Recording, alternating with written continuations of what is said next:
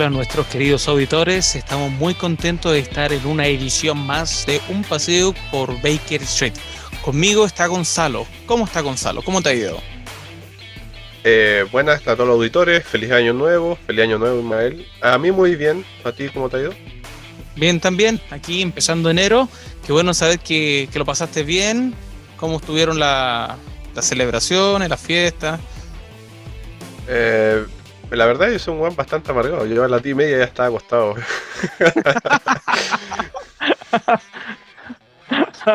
no, es que eh, eh, cenábamos yo y mi señora y, bueno, nos dio sueño y nos fuimos a acostar.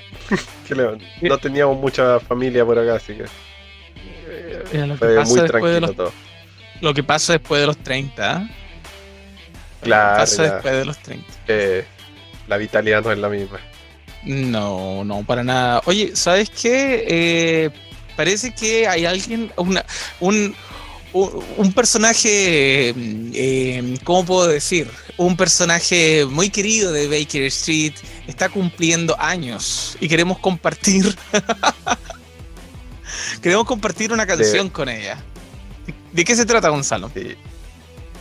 Eh, bueno, para que no sepa, señorita Greta Thunberg tuvo de cumpleaños y ella muy amablemente accedió a hablar con nosotros. Y acá el Imael, tiene el audio grabado. ¿Puedes ponerlo, por favor? Vamos a escuchar lo que dijo ella. Primero, gracias por contactarte con nosotros.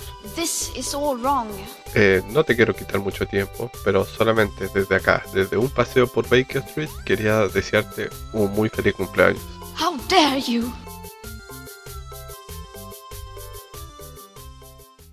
Y los aplausos, por favor, los aplausos. Ah, aplausos, aplausos, aplausos. no. Ahora sí. también, también, también.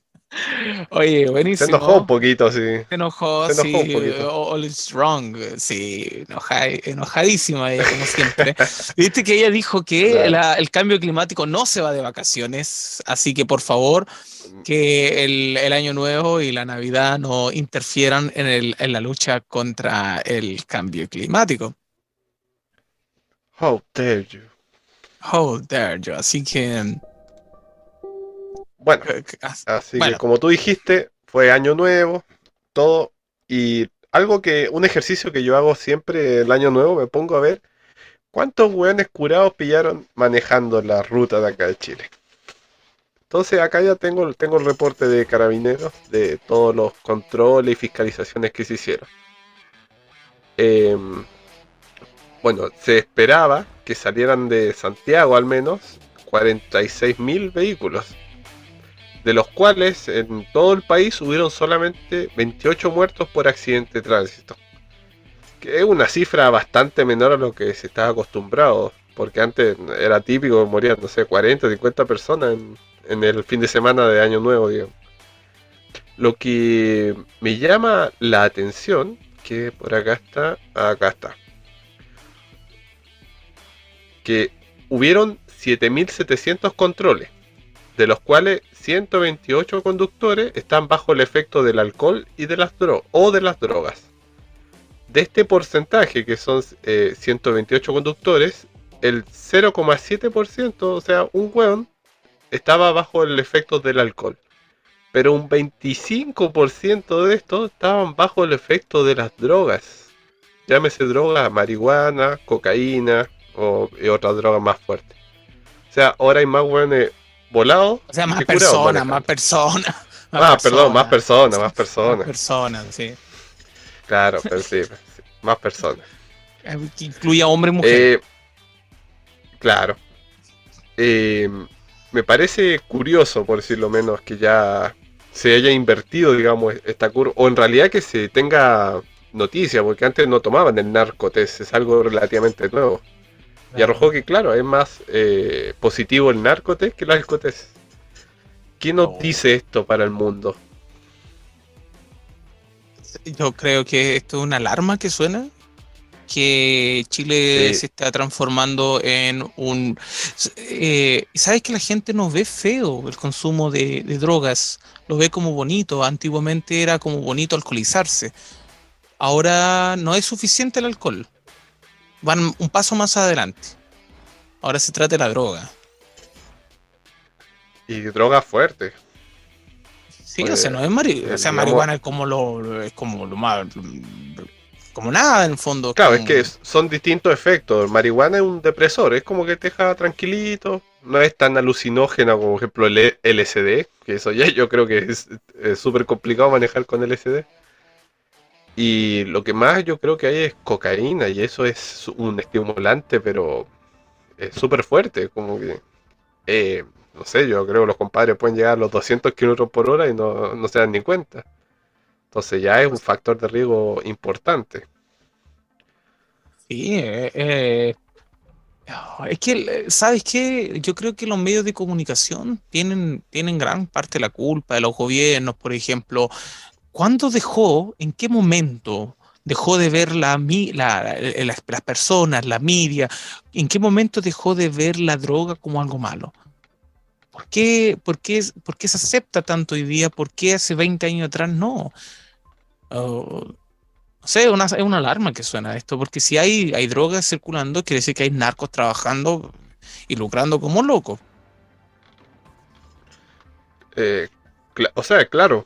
Em, a ver, yo veo, por ejemplo, eh, los videos, lamentablemente, de musicales, que se ha creado como una especie de narcocultura como que ser narco es lo, que la lleva ahora.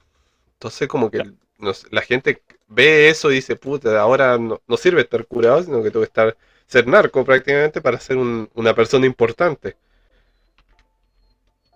Eh, es, una, es, una cultura donde niños crecen y ven que los narcos son gente súper exitosa y qué es lo que quiere ser cuando grande.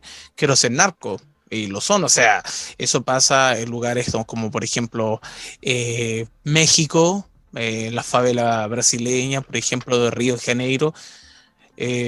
Pasan esas cosas. Uy, que en México es alarmante ya. Claro, o sea, el gobierno no hace nada porque el gobierno está hasta las, hasta las patas de involucrado con el narcotráfico y ellos también sacan su pedazo de lo que, de esos millones y millones, y todo es corrupción. Sí, bueno, hay, un montón de documentales en Netflix que tocan el tema de, digamos, de los grupos militarizados, paramilitares que hay en, México y la verdad que los narcos tienen más poder de fuego que el gobierno. Entonces, como que... Y, y, complejo. Mira, en el año 2018 o en 2017, si mal no recuerdo, me acuerdo que un almirante de marina norteamericano dijo que si el gobierno de Estados Unidos o el gobierno de cada país diera luz verde para acabar con el narcotráfico, la Fuerza Armada de cada país podría terminar con el problema en cinco minutos. Queriendo, eh, queriendo decir Que, existe porque se permite que exista. Claro, claro. O sea, eh, no se puede tomar medidas súper drásticas viéndolo desde un punto de vista como una guerra, yo creo. O sea, algo, eh, ¿cómo se llama? Algo serio, se puede atacar. Ahora, va a ser una batalla cruel y sangrienta, yo no lo dudo. Pero de claro, si se organizara y se hiciera, se puede vencer al narcotráfico súper organizado que hay. Ahora, el tema es por qué no lo hacen. ¿Qué, es lo que los frena a los gobiernos? ¿Será los derechos humanos? ¿Será que realmente tengan intereses los gobiernos con los narcos? No sé. Mira, lo único que me hace pensar lo que pasó en Nicaragua durante la década de los 80, después de la muerte del Pablo Escobar, Estados Unidos ocupaba, eh, utilizaba el dinero de narcotráfico para poder hacer una guerra contra el comunismo, para poder comprar armamentos para grupos paramilitares contra el comunismo, el comunismo de Centroamérica. Eh, entonces ocupaban dinero sucio para poder hacer eso y cuando hacían contabilidad dentro del gobierno norteamericano, se veía que Estados Unidos no estaba financiando nada sucio, porque con el dinero limpio no había nada, nada de que avergonzarse. Pero sin embargo, Estados Unidos estaba ocupando el dinero sucio de narcotráfico para pagar cosas sucias o cosas ocultas. Entonces, quizás cada gobierno paga cosas ocultas por medio de la plata que se hace con el narcotráfico, porque lo que está sucio está sucio, nadie se mete con eso. Claro, es, como es como decirlo el a ver, el, el, dinero que no cuentan, pero a la vez cuentan, es como que el que no se ve a la luz pública. Claro, es como tú tienes un negocio ilícito y con eso tú pagas otro negocio ilícito. Y, el fisco no sabe que tú estás pagando negocio ilícito. Porque dentro de tu negocio normal, tú estás teniendo tu dinero normal. Claro, bueno, y estas cosas dan, uno de los resultados es que, claro, efectivamente haya más narcotés ahora positivos que alcotés. Que no sé si es para alegrarse o no. No, yo creo que bajo ninguna circunstancia. O sea, bajo ninguna circunstancia ni el, ni el alcotest ni el narcotest, o sea, nadie debería andar así. No, obviamente, a ver, yo por ejemplo manejo como abuelita, yo si voy a 80 kilómetros por hora me siento demasiado rápido. Y veo unos hueones que pasan en la, bueno, unas personas que pasan en la autopista como a 120, 130 kilómetros por hora. Eh, yo sé que los autos más nuevos dan más, digamos, velocidad, pero igual es complejo reaccionar a esa velocidad. O sea, tu tiempo de respuesta es muy acotado. Sí. Mira, en, cuando hace unos años atrás fuimos, andábamos en Alemania con mi señora y nos metimos la autobahn y andábamos, mm, más o menos andábamos como 200 y no sentí los 200 kilómetros por hora. Pero, pero igual, si alguien pierde la estabilidad a esa, a esa velocidad, no, no, no, no, tienes cómo sobrevivir a esa cuestión. Si la velocidad es la velocidad. Bueno, es que eso, digamos, es un camino recto, sin mayores complicaciones. Acá, de que, que el hueones se cruzan, las personas se cruzan por la autopista. Eh, los, hay perros callejeros que se te cruzan en la autopista. Perro eh, callejero. Bueno, acá es un. Sí, todavía hay mucho perro callejero, lamentablemente. Eh, que los camiones te adelantan, bueno, que eso pasa en todos lados. entonces necesitas un tiempo de reacción. Y yo encuentro que ya 100 kilómetros por hora es una velocidad eh, al límite de lo que el humano puede reaccionar. Más, más de eso ya es, es complejo que se pueda evitar un accidente por mala maniobra, qué sé yo. Entonces, no, a eso que estén bajo la influencia de alguna, de alguna sustancia. yo me acuerdo que eh, la Ford, eh, la, la, empresa Ford decía que una eh, que, la, la, velocidad perfecta para conducción es 60 kilómetros por hora. Esa velocidad tú, tú disfrutarás manejar. Maniobrar el auto, manejar 60. Y que los autos yo no, no deberían ni siquiera tener una quinta marcha. Me acuerdo que en Europa tienen hasta sexta marcha para andar más rápido. Claro, o sea, es que ponte a pensar, eh, acá en Chile al menos eh, aparecieron los autos deportivos de super lujo. Estoy hablando Ferrari y todo eso. Yo no sé a qué velocidad llegarán eso, pero ¿de qué te sirve tener un super auto de carrera en la autopista de acá de Chile? Es como no sé, demasiado para la calidad de conducción que hay acá. Bueno, mira Arturo Vidal no pues ese buen chocó un Ferrari curado eh, a 4 de la mañana saliendo de un casino en plena concentración de la selección chilena en la Copa América. Eh, que ahí tiene el mejor ejemplo. No, es Kip Nikuman, él es Kip Nikuman. Eh, Oye, Oye, hay, hay, otro tema que tú querías eh, tocar, que el... Sí, con lo mismo del año nuevo. Sí. Eh, en Viña del Mar, estos fuegos artificiales van a ser los últimos shows de fuegos artificiales. Porque la señorita, señora Macarena Ripamonti, que es la alcaldesa, que fue, ¿cómo se llama? Fue una sensación al desplazar a la, a la Reginato, a la señora Reginato, dijo que, claro, la celebración del año 2020, o sea, 2022, fue la última con fuegos artificiales. Dice, ¿por qué? Porque la pirotecnia genera graves consecuencias a personas con trastorno autismo, por ejemplo, animales y al medio ambiente. Y claro, ponte a pensar en todo lo que genera un, show pirotécnico, de partiendo desde la contaminación acústica, que el ruido es fuerte. Yo estoy, no sé, a, como a 10 kilómetros de la playa eh, me estremecía todos los vidrios, los fuegos artificiales. Imagínate los que están al lado ahí. Ah, es complejo eso.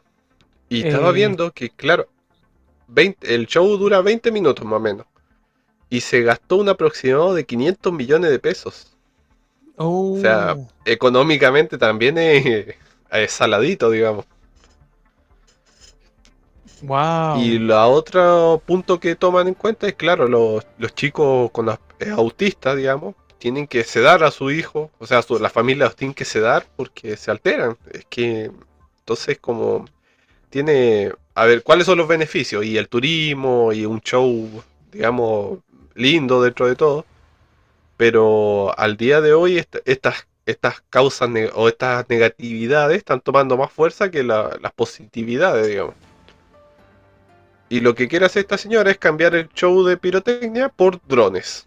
Que ahora el, el boom de los drones, yo he visto unas cosas que hacen con drones que, digamos, es mejor show que los fuegos artificiales. ¿En serio? Yo, yo vi la apertura.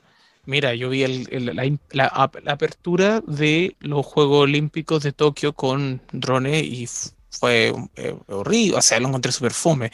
No sé, a lo mejor puedo estar equivocado y pueden haber espectáculos mejores, pero el de Japón fue, fue fomísimo. Fue, fue fome. Eh, sí, se esperaba más, yo creo. Sí, a mí me llama la atención esta alcaldesa, ¿cómo se llama? Virginia Ripamonti. Macarena Ripamonti. Ah, Macarena. la, la doña. claro. Sí, eh, ella, una, oye, es jovencita, tiene, bueno. Sí, tiene. Más joven que nosotros. Sí, porque es del, es del 91, recién cumplió 30. Eh, yo creo que ella es súper progre. Ese, es mi punto de vista. Pero una cara nueva a la política, no sé, yo. Personas nuevas. Contraria a la que estaba acostumbrado Viña, digamos. Viña, ¿cuántos años tuvo la Reginato? Ah, de Reginato tuvo casi 20 años, más de 20 años. Claro, entonces que hay una persona totalmente contraria o distinta a ella, es interesante. Y la, claro, es una persona joven, está tratando de como reavivar el, mundo joven de, o sea, eh, Viña del Mar también como una renovación. Eh, del festival y todas esas cosas. También estaba queriendo traer a Metallica, decía que quería traer a. ah, quería a Dualipa. A Dualipa. Eh, Está bien, está bien, porque siempre son los mismos cantantes, ya poco añejos. ya. Miguel Bosé, claro, Miguel Bosé. Miguel Bosé. Eh, ¿Cómo se llama este? Este otro mexicano, el Arjona. no, es Arjona, es de Guatemala. Eh, ah, bueno, mexicano, lo mismo. Ya, ya, ya. ya, y quería traer, eh, o siempre estaban trayendo también a Juan Gabriel, bueno, él falleció, pero pasaban Juan Gabriel, siempre son los mismos españoles, eh, faltan, o sea, lo mejor del último año creo que fueron los Backstreet Boys y ya están viejos también. Sí, ahí, bueno, se mantuvieron los muchachos ahí, pero Claro, ya, ya no es lo mismo. Sí, no, están todos operados también. Están todos operados. Todo estirado. claro, una, todos hablan del festival y. Bueno, Metallica, no sé, ¿ah? eh, es, la más comercial de las bandas de metal, digamos, pero no es la mejor. Es que tiene que ser apto para todo público también. Voy a traer a Slayer. Eh, claro, pero apto para todo el mundo, pero al mismo tiempo el reggaetón es apto para todo el mundo y está reggaetón constantemente, o sea. Bueno, ahí tenés la narcocultura. Narco, eso es que, o sea, para esto, esto, yo insisto que esta cuestión tiene un objetivo, o sea, es una mentalización de la población porque los poderes de gobierno algo querrán con esto, o sea, no es por nada, si, las cosas no, son por quien tiene el poder, no se lo deja, no lo deja así a, al, acaso, al, no, no lo deja la suerte. Pero bueno. Es que, mira, un detalle, por ejemplo, hablamos de la narcocultura, que se ve mucho en los grupos de reggaetón, sobre todo. Estos grupos son de eh, América Central, la mayoría. Entonces, como generalmente esos países son muy oprimidos por el gobierno y empiezan a aparecer estas esta, culturas, subculturas, digamos. Entonces, como que será una forma de, no, no sé, tener más, más fácil controlar a la población, por decirlo de alguna manera. Bueno, estos países son muy, muy, muy pobres. Lo que yo pienso que, según una estadística que estaba leyendo a más o menos como en mayo del año pasado, que Chile era el país que más reggaetón escuchaba en, en América, en, en Hispanoamérica.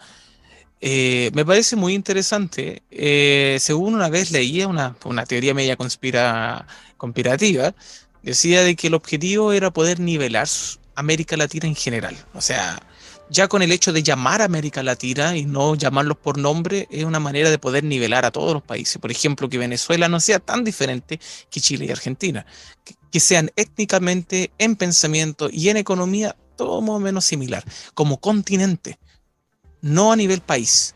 Entonces, si un país está muy desnivelado con otro, lo nivelamos por medio de inmigración, por medio de cultura, y, la cultura centroamericana se va pasando para, para Chile, que tendría una cultura diferente, más cercana a la Argentina o Uruguaya, que son, se trata de una regionalización del norte de Sudamérica.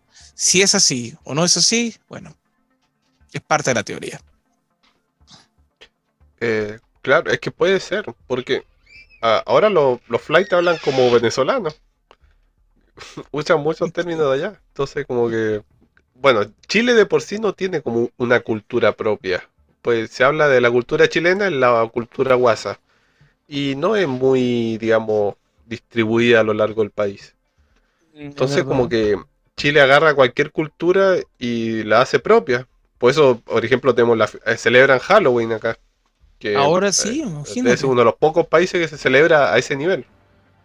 Y a ver, seamos, seamos justo pensando que la cumbia que se empezó a escuchar, por ejemplo, ahora todos saben que llega, llega el año nuevo y empieza Tommy Rey a cantar un año más. Las cumbias llegaron a Chile como, como al final de los, como a principios de los 60. Antiguamente la gente, la gente del campo escuchaba ranchera y la gente del, de, la ciudad escuchaba tango. Cumbia ah, llegaron después. Sí, las cumbias llegaron después y eh, en los 70 se dio el, boom de, la, de las cumbias y sale la Sonora Palacio, Yolito y su combo, los Viking 5. Son una cumbia clásica sacada de Colombia. Con el... Es ahí una cumbia clásica. y llega, claro, llega igual que como llega el reggaetón y el reggaetón llega con el Baila Morena 2004 eh, hasta el día de hoy que se escucha, como tú le dices, la narcocultura que se llegó para quedarse. Sí, es.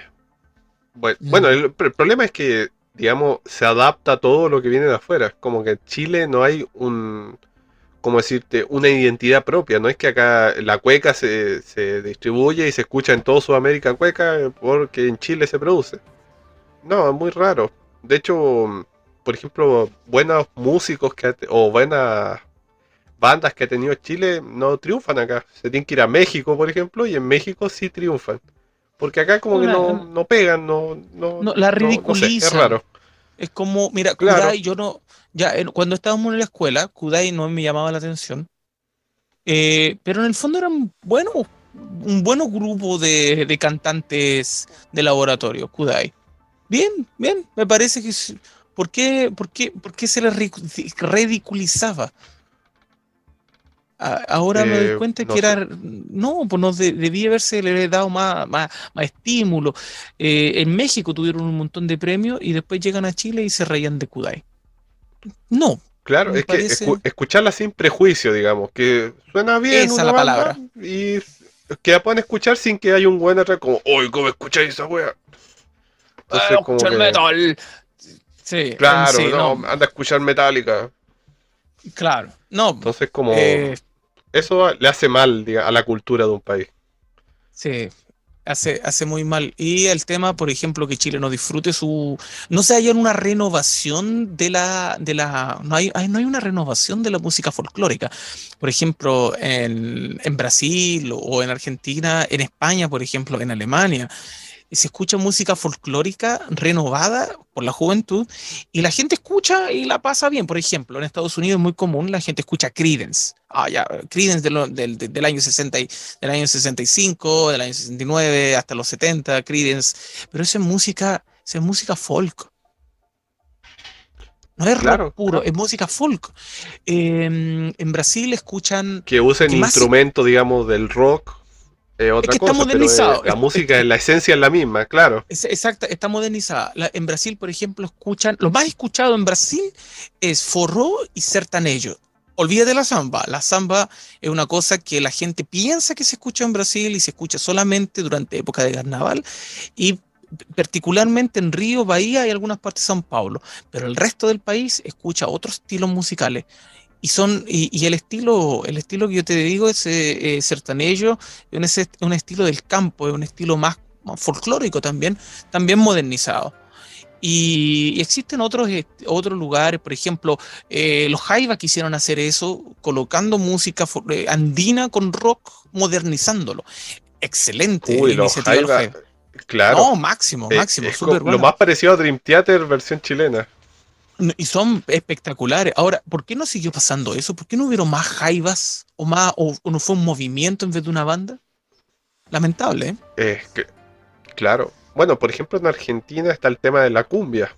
Que la cumbia se transformó. La Argentina la tomó, hizo su propia cumbia. Y de ahí derivaron otros tipos de cumbia, digamos. Entre ellas la cumbia villera, por ejemplo, que es más de barrio. Pero Argentina tiene, por ejemplo, el cuarteto, que es como eh, un estilo de ellos propio y es lo que se escucha a lo largo de toda Argentina. Y, es suyo, o sea, ellos lo aman y lo sienten y se escucha en todos lados. Aparte, el rock argentino es todo un, otro mundo y que tiene muy buenos exponentes y que si bien ahora no se ha renovado tanto, es eterna la música esa. Claro, bueno, Entonces como que acá en Chile es muy poco lo que se da. Eh, es que no hay una valorización. En argentino hay una alta valorización de, todo lo que es de ellos. Y sobre todo después de la guerra de las Falkland, el, 80 y, el 82, el rock, el rock argentino floreció muchísimo. Eh, pero mira, es súper largo el tema y el tema es que Chile agarra cualquier cuestión que pilla en el aire, sobre todo si es malo. Ahí, pero se lo hace el chupete. Claro. Y si hablan como que si le estuviera dando una CB, más todavía. Oye, sí. Oye, pasemos, pasemos adelante al siguiente tema. Sí, es una noticia que pasó hoy, eh, hoy lunes, que me llamó mucho la atención y dice así, que apicultores protestaron al exterior de la moneda con 10.000 abejas y algunas picaron a los carabineros. Eh, Dice, un grupo de apicultores de Colina realizó el lunes una manifestación en el exterior del Palacio de la Moneda, que, eh, situación que dejó cuatro detenidos. Y lo, divertido es que estos compadres llegaron en un camión, de estos camiones tres cuartos, y empezaron a bajar cajas, eh, colmenas, con abejas en plena Alameda. Recordemos la Alameda la avenida principal de, de Santiago. Y llenaron de, ¿cuántas eran? Creo que eran 50 cajas de abejas, con abejas incluidas para protestar por eh, una ayuda del gobierno para mejorar el, digamos, el, sector. Está, eh, está, muy afectado, digamos, este, este tema por eh, la sequía, el, consumo de, miel, digamos. Entonces ellos piden ayuda al gobierno para, para mejorar esto. Y lo hicieron de esta manera. Que, a ver, hay un tema paralelo ahí que, claro, hay una crisis de muerte de abejas hay muchas abejas que mueren y no se sabe por qué. ¿Cuál es la función de la abeja en el ecosistema? Son polinizadores. O sea, tienen un rol importante en la floración de las plantas. Si estos bichos desaparecen, por ejemplo, sería muy difícil tener frutas. Sería muy difícil que hayan, eh, digamos, flores en primavera, por decirlo de alguna manera. Entonces, tienen una tarea importante. Ahora que estos señores apicultores hayan llevado 10.000 abejas y que yo creo que murieron bastante abejas pobrecitas, no, como que es contradictoria su protesta. Eh, claro. Como daño y después van a salir procesados por, por, maltrato animal. Eh, pucha. Eh, puede ser. Eh, mira, el tema de la abeja es algo que viene sonando hace tiempo. De hecho, Tú sabes quién es Morgan Freeman, ¿no? Ah, por supuesto. este compadre sacó un vuelto que le ha quedado ahí en el bolsillo y se compró no como, no sé, 50 hectáreas, una cuestión así, de terreno y hizo un santuario de abejas, por ejemplo. Fue el único que ha hecho algo por las abejas. Y, claro, efectivamente ahí no, no hay muchas abejas como había antiguamente eh, en el sector donde yo vivo, eh, no hay abejas. Y un compadre, un apicultor me explicó que es porque los vientos que llegan acá vienen, eh, pasan por un vertedero, entonces por pasar por un vertedero no, las abejas se van de acá. Y, y, bueno, acá el clima es seco y sin flores. Gracias o debido a que no hay polinización acá.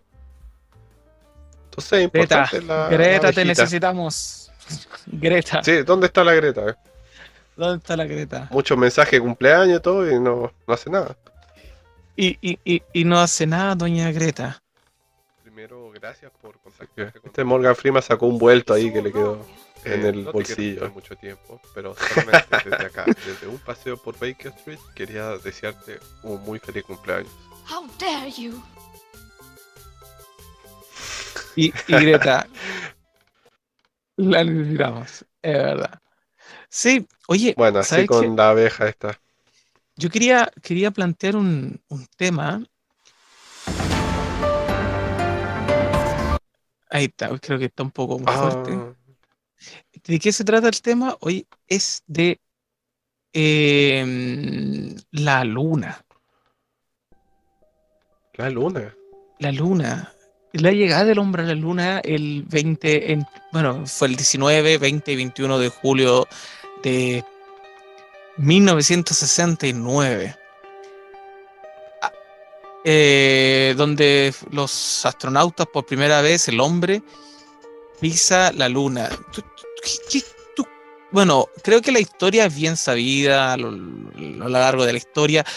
¿Qué crees tú, Gonzalo? ¿Pisaron o no pisaron la luna? ¿Llegaron a la luna o no llegaron a la luna? ¿Qué crees tú? Mm, mira, eh, de llegar, yo creo que tenían las capacidades, digamos, tecnológicas para llegar. Ahora, eh, ya supongamos que llegaron a la luna. ¿Por qué no han vuelto a ir? Por ejemplo. ¿Por qué no nos ha ido otra vez? ¿Por qué las imágenes que tomaba la NASA eran grises, por ejemplo? Siendo que ahora los chinos mandaron un rover a la luna y era como un peladero. Era tierra marrón, o sea, arcillosa de ser. Y totalmente distinto a las imágenes que mostraba la NASA. Ahora, el señor Armstrong, que fue el, el hombre que pisó la luna, no, no, no se le veía muy convincente a la hora de hablar de, su alunizaje, digamos. Como que eh, algo le molestaba, ¿no? Entonces, eh, fue en el año, ¿cuánto? ¿60 y algo? 69. Claro. Nosotros crecimos con todas ya las teorías conspirativas de, de que si realmente llegó a la luna o no. Y da para pensar, o sea, hay muchas muchas cosas rebuscadas, que si son el desierto de Atacama, que lo hicieron bajo el agua, que lo hicieron en no sé en dónde. De hecho, Ramstein tiene un videoclip que se ríe de eso, como diciendo, de estos nunca llegaron a la luna. Claro, América. Es curioso, por decirlo menos. Eh, eh, a, mí, me llama mucho la atención esta situación porque existen eh, especialistas muy, muy, muy respetados y que se basan su trabajo en la llegada del hombre a la luna y sobre cómo cómo se cómo, eh, muestras que, que, recibieron, que recibieron él, inclusive eh, personas que trabajan para la NASA en Chile. Y otras personas continúan diciendo que en realidad fue todo un montaje y, que fue, fue dirigido por un director de, cine. Eh, todo este esta cinematografía de que del hecho de que las personas, el señor Armstrong, Collins y Aldrin, estuvieron en, la luna realmente. Y si fue así, también ellos explican de que no fueron de nuevo, porque en el fondo es muy caro, gastaron más de 20 mil millones de dólares en este viaje eh, por otro lado, no es un ambiente perfecto para el hombre porque la luna, el campo magnético que tiene es muy bajo, por lo cual recibe impactos de, de, radiación solar, del viento espacial. Em, tienen problemas también con el asunto de la gravedad. El cuerpo empieza a fallar con gravedad tan baja y que estaría expuesto una base, una posible base espacial, estaría expuesta a, este tipo de daños en la Luna. Entonces, por eso, por lo cual no lo, no lo haría perfecto. Sin embargo, eh, ya en el año 1976 sale el primer libro sobre la teoría conspirativa de, que estuvieron realmente o no estuvieron realmente el señor Armstrong, Collins y Aldrin en la Luna. Ahora, ¿por qué mintieron? Si es que mintieron, Bueno, porque tenían que ganar la carrera espacial a Rusia y Rusia ya había puesto un perrito en la luna, que también se le había muerto, pero nadie lo sabía hasta aquel entonces, y el Sputnik, el primer satélite espacial colocado por, por, por eh, Rusia. La Unión Soviética, ¿no? Por la Unión Soviética, exactamente, por la URSS. Entonces, eh, dicen, dicen las personas que confirman la, o sea, la noticia de que ellos fueron a la Luna, de que si hubiese sido mentira, Rusia hubiese sido el primero en desmentir para poder ganar la carrera espacial. Pero si fuese así, Gonzalo, ¿no crees que Rusia también tiene secretos guardados que Estados Unidos sabe? Entonces tú no cuentas mis secretos, yo no cuento los tuyos. Bueno, primero que Putin es inmortal. Es el primer ah, secreto. pero, pero, pero, Putin no estaba en esa época. Pues, es lo que tú sabes. eh, Claro, efectivamente, era plena Guerra Fría, era el que, básicamente, ¿quién la tenía más grande en ese tiempo? Y Rusia llevaba la delantera en, en todo esto de, digamos, de conquista espacial o aventuras espaciales. Claro, llevó a la perra laica, después llevó un señor que no me acuerdo el nombre, que fue el primer hombre en orbitar la Tierra, creo. Y, y, y después de eso ya los gringos a la Luna. Ahora, tú bien dices que, claro, es muy costoso ir a la luna, pero sin embargo, lo hicieron. Eh, imagínate ahora lo rentable que sería llevar a un weón a que pise la luna nomás. Una persona que pise la luna. No la tengo. Eh, económicamente es muy rentable. De hecho, puede haber una industria de turismo eh, lunar. Claro. Eh, entonces, como que no sé, algo raro hay ahí. Hay, hay, hay, algo raro. Mira, existen muchas teorías, inclusive después sale de que en realidad sí fueron a la luna, que el video era falso, pero ellos sí fueron a la luna, sacaron eh, muestras de la luna y que inclusive encontraron una base extraterrestre. Y esta cuestión ya, ya, yo personalmente no la creo, pero supuestamente encontraron, tuvieron un, un, un encuentro cercano y la cuestión, pero eso ya es teoría conspirativa en su esencia. Eh, ¿Sabes? Hubieron muchas cosas relacionadas al espacio que hay, hay, mucha... No sé si eh, eh, alguna vez escuchaste del misterio del satélite El Caballero Negro. No, no. Lo que pasa es que cuenta la historia eh, que cuando los rusos colocan el primer satélite espacial, Sputnik, todo el satélite gira en línea, o, línea en el, como en paralelo a la línea del Ecuador. Así está girando todo satélite, esa es la órbita. Pero cuando llegan al espacio por primera vez, ellos se encuentran que había un satélite ya girando y orbitando. Se dieron cuenta por las señales electromagnéticas que este emitía. Pero este eh, satélite empieza a girar en la, en la, Tierra de manera vertical, o sea, de polo a polo, en vez de por el Ecuador. Le llamaron el Caballero ah, Negro. Todo lo contrario. Sí, eh, eh, es una cosa, pero y sabes que nunca lo han podido pillar. Dice la, teoría de que, de que lo han encontrado, lo han visto y no lo pueden pillar. Han hecho expediciones para poder agarrar el satélite y no lo pueden pillar. Y es una caja negra con antenas, con unas patitas así que hay fotos de él. y está girando. Y la cosa es que estaba ahí mucho antes que el primer hombre fuera al espacio. Yuri Gagarin, que era el que tú mencionabas, que era el primer hombre que, orbitó la Tierra, que murió también en un accidente aéreo ruso. Y antes que Yuri Gagarin llegara, llegara ya, había, ya estaba girando este, este satélite. ¿Colocado por quién? No lo sabemos. Y la cosa es que dicen que es como que vivo, porque la, la misión espacial más cercana a poder capturar este caballero negro él tuvo maniobras evasivas y no lo pudieron encontrar, no lo pudieron pillar ni agarrar nada. Y sigue girando. Es interesante, o sea, por decirlo menos.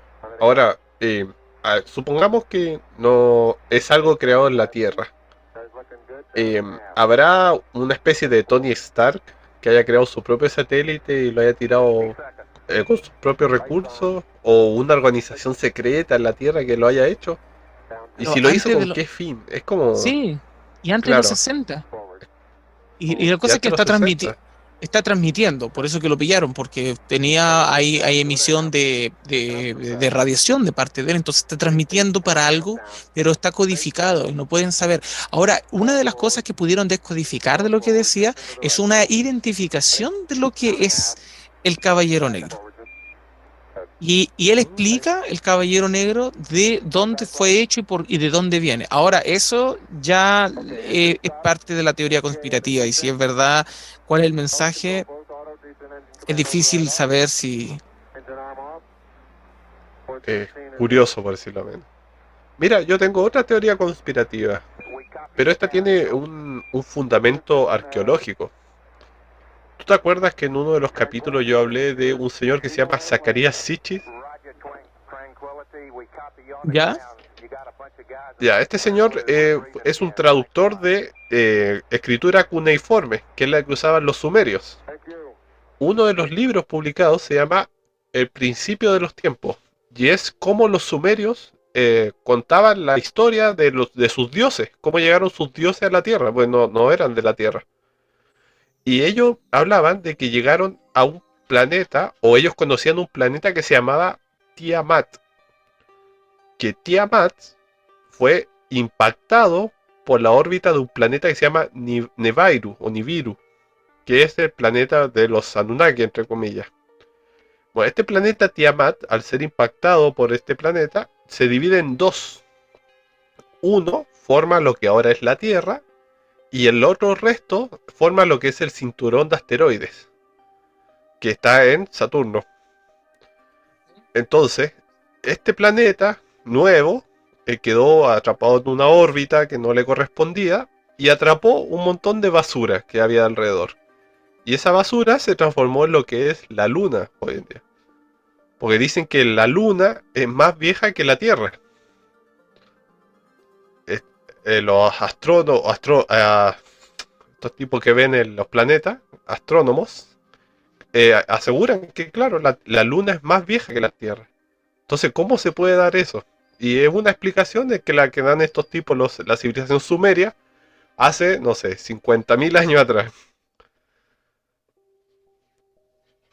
Interesante. ¿Qué te parece? Sí. Hoy, hoy uno se va a la profunda ya, yo creo. Sobre, sobre todo cuando se tratan de los Narunaki, los, los, visitantes, los visitantes de las estrellas y cómo entregaron el conocimiento a los seres humanos. Mm, encuentro. Eh, eh, hay muchas cosas que hacen es interesante, al menos eso. Es profundo. Sí. De hecho, es muy, muy explicativo el libro. Se explica varias cosas de, de la cultura, digamos, que ellos eran transcriptores, nomás. Ellos escribían, no inventaban nada. Y este tipo tradujo al, al inglés, yo creo y es interesante, o sea, eh, Zacharias Sitchin. Y el, ah, el, primer, son 12 libros, pues eran 12 tabletas sumerias que estaban en un, en un museo en Irak. Que, oh, sorpresa, cuando llegaron los gringos desaparecieron las tablas. Oh, qué sorpresa. Eh, qué sorpresa, ¿eh? Bueno, pero este señor ya las tiene traducidas en su mayoría. Mm, son 12 tomos. Sí, bastante interesante, te digo. Oye, ¿sabes qué?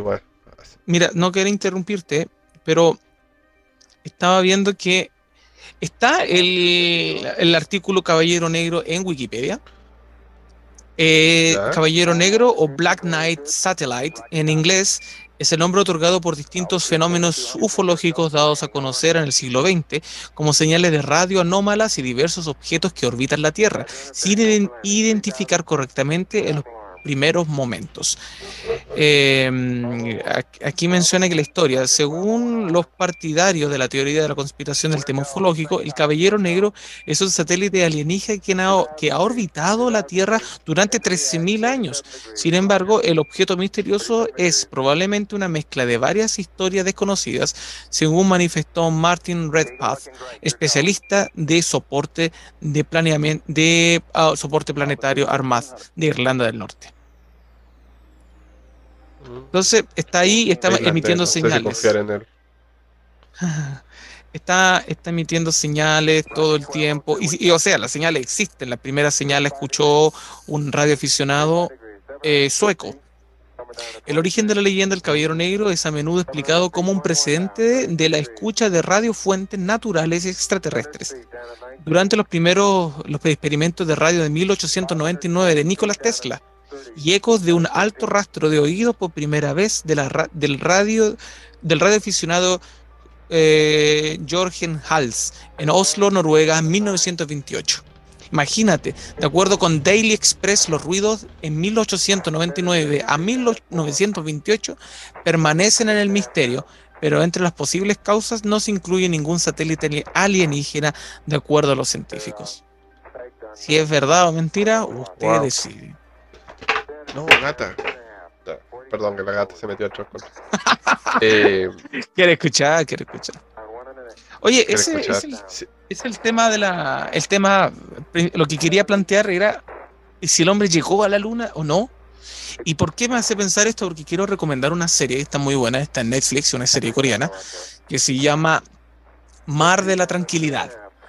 Y se trata de un experimento coreano que iban a buscar agua a la luna y al final el agua no es lo que parece ser. Son ocho capítulos muy buenos, con mucho misterio. Al comienzo parece eh, película de terror, pero es de misterio. La recomiendo, está muy buena para que le echen un vistazo. Está en Netflix, ocho capítulos, serie coreana. que hacer la recomendación de Baker Street. Eh, eh, eh, es que me acordé por el tema de la luna, está, está ahí, yo creo que es uno de los misterios de la humanidad desde el año 69 en adelante. ¿Llegó el hombre a la luna, sí o no? No sabemos, pero llegó el chino, llegó. En su maquinita. Claro. Me puso un mola ya, creo. ya, ya está vendiendo ya. Pues tiene de mala calidad. claro. Seguramente vendiendo audífonos y mouse gamer ahora. Oye, el tema de los Anunnaki podríamos dejarlo para otro, para otro podcast. Oh, podría hablar todo el día de eso. Oh, es un tema muy, muy, muy profundo. Yo, yo tengo también unas teorías con eso. Pero hay otro tema que antes que se nos vaya la hora, quería, quería hablar sobre, sobre este otro tema. Que es más. pero espera, ¿vamos a una pausa primero? Oh, sí, por supuesto. Déjame ponerle pausa aquí. Vamos a una pausa. Vamos a una pausa. Mejor la Vamos, vamos a la recomendación. Dale. vamos a la recomendación de Baker Street. Ok. La recomendación de Baker Street.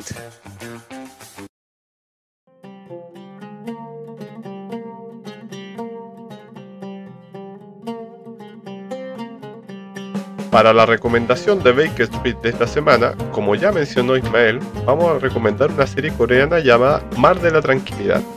Esta serie está disponible en Netflix y hasta el momento consta de una temporada. La serie trata principalmente de que en la Tierra hay una o sea, hay una desertificación de la Tierra, por lo que los gobiernos mandan un grupo de científicos a la Luna a investigar una base misteriosa que hay en la Luna donde hay unas muestras que puedan traer esperanza a la humanidad. Eh, la primicia es bastante simple, pero el desarrollo de la serie en sí está muy bien realizado.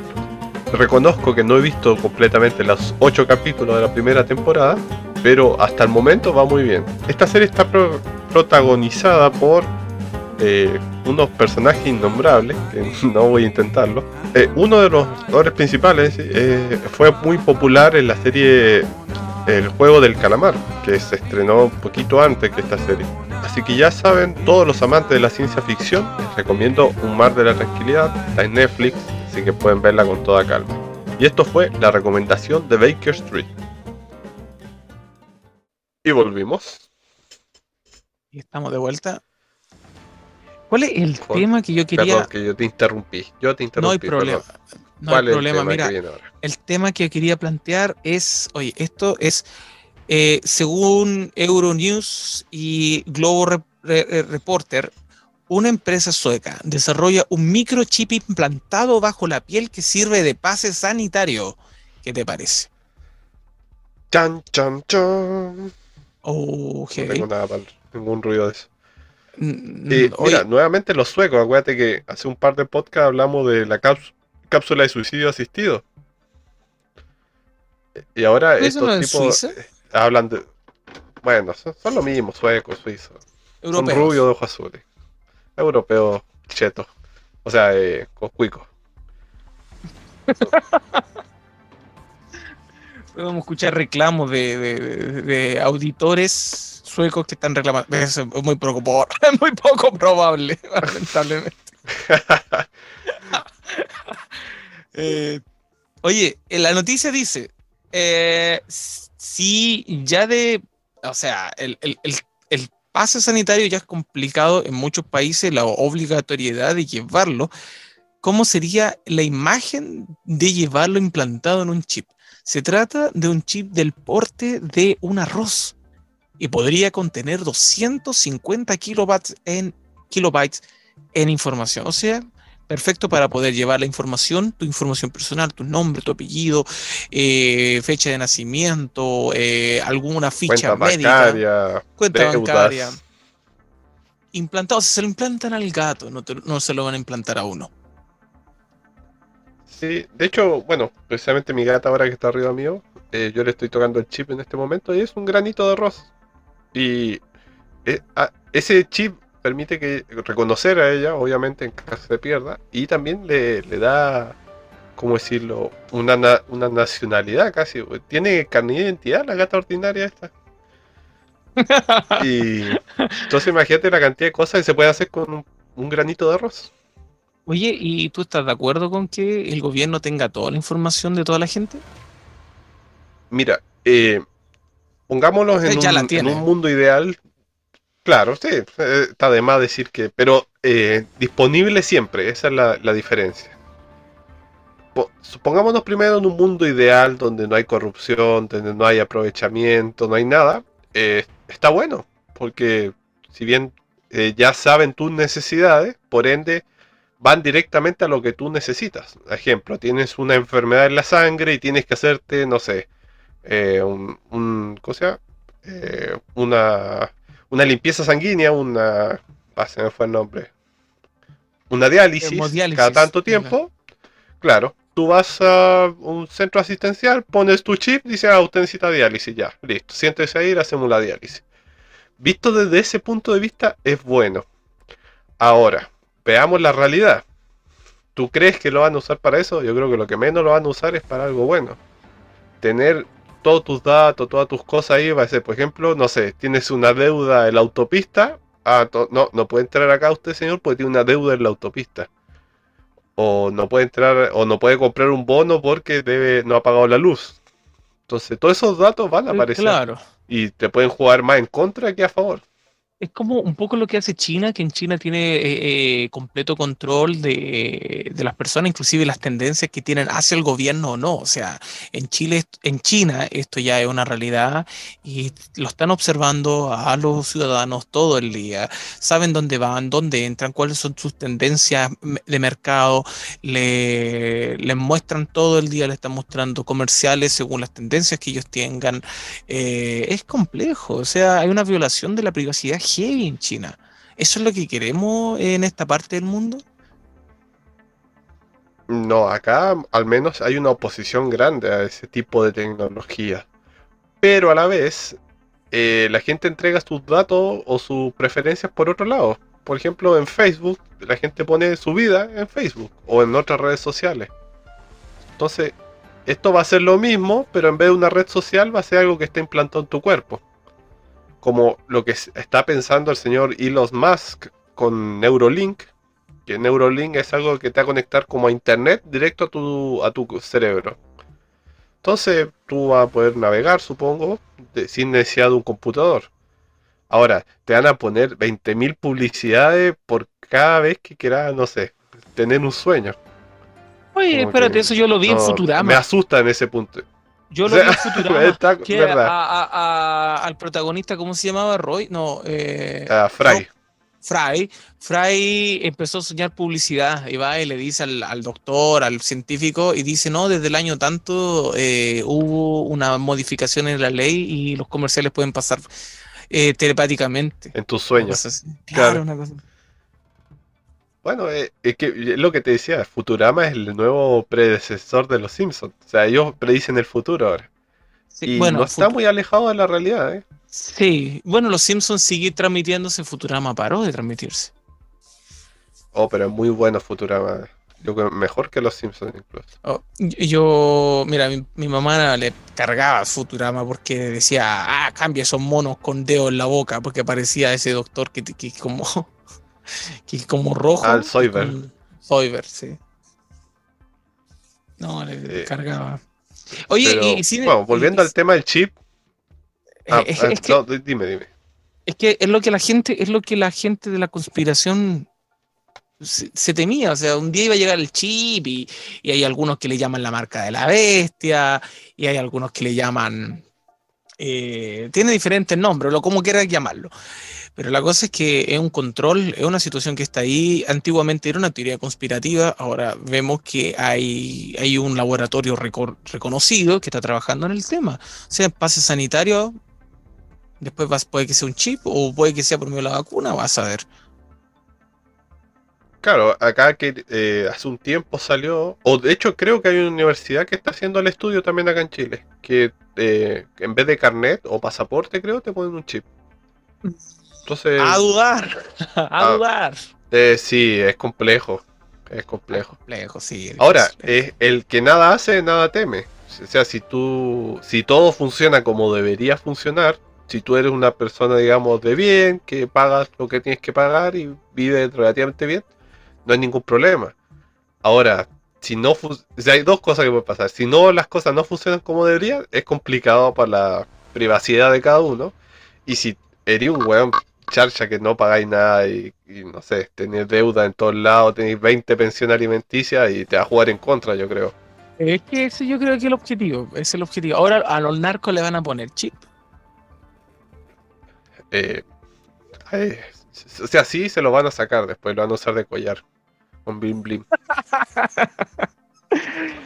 oye, oye, oye. Eh, Pero bueno. Es que mira, es, es, interesante. ¿Tú has visto una película que se llama Eliseu? No. Que sale. Bueno, el Liceo es como que hay una. Como muchas películas, que hay una civilización alfa, por decirte de alguna manera, y el resto.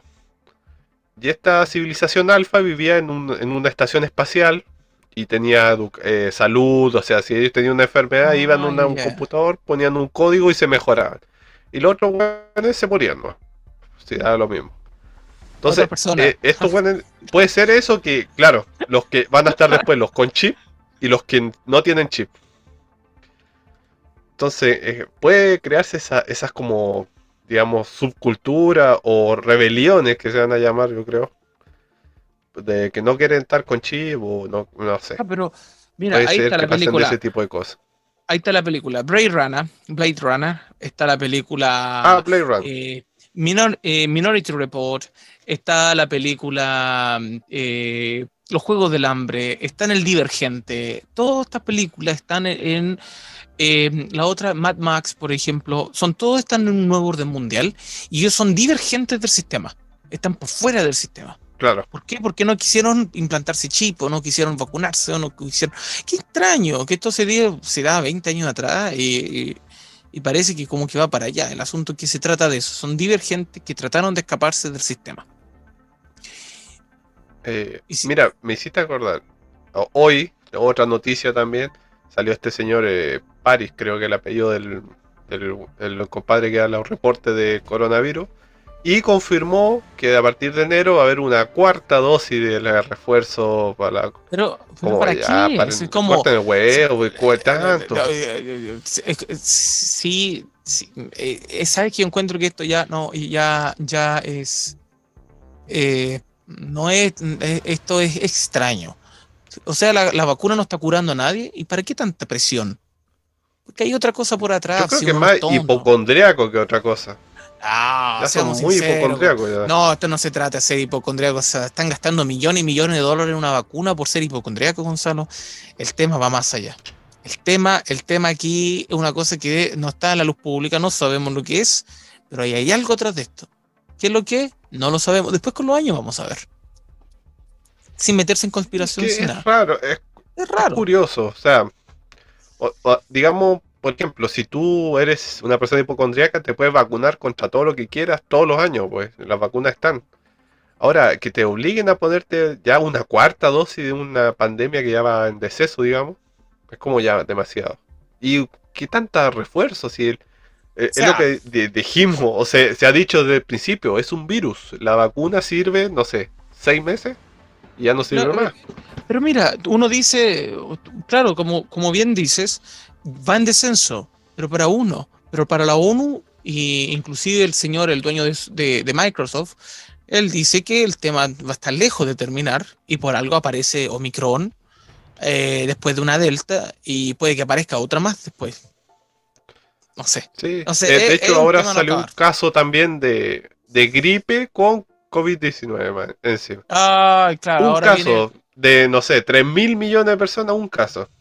Y bueno, y para eso, y ahí cierran, cierran el mall, cierran los restaurantes. Claro, todo eso. Porque había un caso.